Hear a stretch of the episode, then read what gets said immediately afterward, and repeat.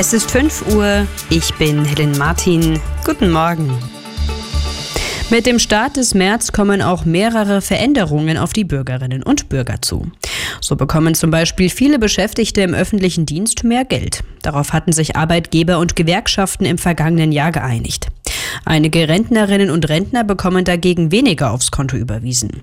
Hintergrund, die Zusatzbeiträge vieler gesetzlichen Krankenkassen werden angehoben. Heute ist der Höhepunkt der Bus- und Bahnstreikwoche. Die Gewerkschaft Verdi hat die Beschäftigten im öffentlichen Personennahverkehr fast überall in Deutschland dazu aufgerufen, die Arbeit niederzulegen. Unterstützt werden die Streikenden diesmal von Fridays for Future. Wir fahren zusammen. Das ist das Motto des gemeinsamen Streiks von Verdi und Fridays for Future. Denn für die fürs Klima so wichtige Verkehrswende bräuchte es einen gut ausgebauten und besser finanzierten öffentlichen Personennahverkehr, sagen sie. Sie könnten nicht zulassen, dass die Ampelregierung den Nahverkehr und die Klimapolitik, so wörtlich, vor die Wand fahre. Wie auch schon beim letzten gemeinsamen Streik vor gut einem Monat wollen sie eine gute Arbeit für die Beschäftigten und klimafreundliche Mobilität für alle erkämpfen. Christina Chesney, Nachrichtenredaktion.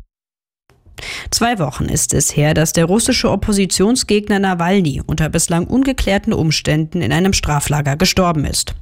Heute soll er in Moskau beerdigt werden. Befürchtet wird, dass die russischen Behörden zu diesem Anlass erneut hart gegen Nawalnys Unterstützer vorgehen könnten. Seit dem Tod des Kreml-Gegners waren in ganz Russland hunderte Menschen festgenommen worden, die an Denkmälern Blumen für ihn niederlegen wollten. Mehr als 100 Menschen sollen bei der Verteilung von Hilfsgütern im Gazastreifen getötet worden sein. Die Zahl kommt von den palästinensischen Behörden. Mit dem genauen Hergang des Vorfalls beschäftigt sich nun auch der UNO-Sicherheitsrat.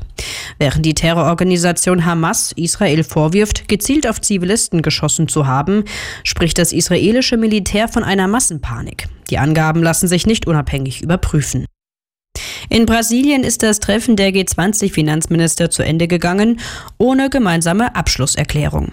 Hintergrund sind Unstimmigkeiten zum Ukraine-Krieg. Gastgeber Brasilien habe geopolitische Krisen ausklammern wollen, heißt es aus Verhandlungskreisen. Bundesfinanzminister Lindner hatte zuletzt betont, Deutschland könne keiner Abschlusserklärung zustimmen, in der die geopolitischen Konflikte nicht erwähnt würden. Hier ist Arabella München. Immer gut informiert. Nachrichten, Verkehr und jetzt das Wetter. Meteorologischer Frühlingsanfang und das Ui. Wetter macht so ein bisschen auf Gruselhorrorfilm im Herbst. es ist wahnsinnig neblig heute Morgen. Bitte unbedingt vorsichtig fahren. Dazu die Temperaturen eineinhalb Grad im Moment an der Hackerbrücke, zwei in Unterhaching, zwei auch bei Ihnen in Gilching im Landkreis Starnberg. Auch später nicht wirklich frühlingshaft. Es sind viele Wolken am Himmel. Vereinzelt gibt es mal Schauer und es ist windig. Die Topwerte heute 6 bis 11 Grad. Das Wochenende schaut dann besser aus. Morgen zwar noch weiter viele Wolken. Am Sonntag wird es aber richtig sonnig und mild dank Föhn bis zu 17 Grad.